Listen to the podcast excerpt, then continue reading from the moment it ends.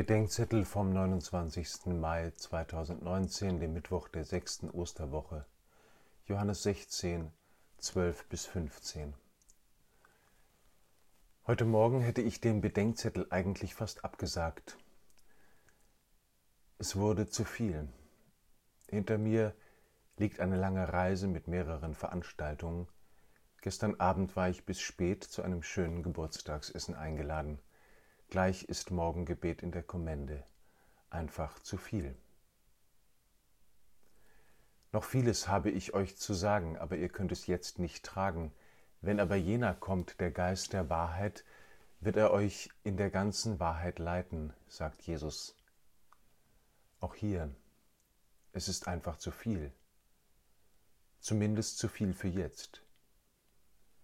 Aber mit dem Heiligen Geist leben bedeutet, dass es noch etwas zu lernen gibt und Raum zum Wachsen ist. Auch wenn die biblische Offenbarung abgeschlossen ist, der Offenbarte hört nicht auf, uns zu lehren, uns neue Möglichkeiten zu erschließen, die wir wirklich werden lassen können. Vor Ostern und Pfingsten konnten die Apostel noch nicht im Namen Jesu in die ganze Welt gehen, und die Zeit für ein Zeugnis, das alles kosten durfte, war noch nicht gekommen. Dahin musste der Geist sie erst führen.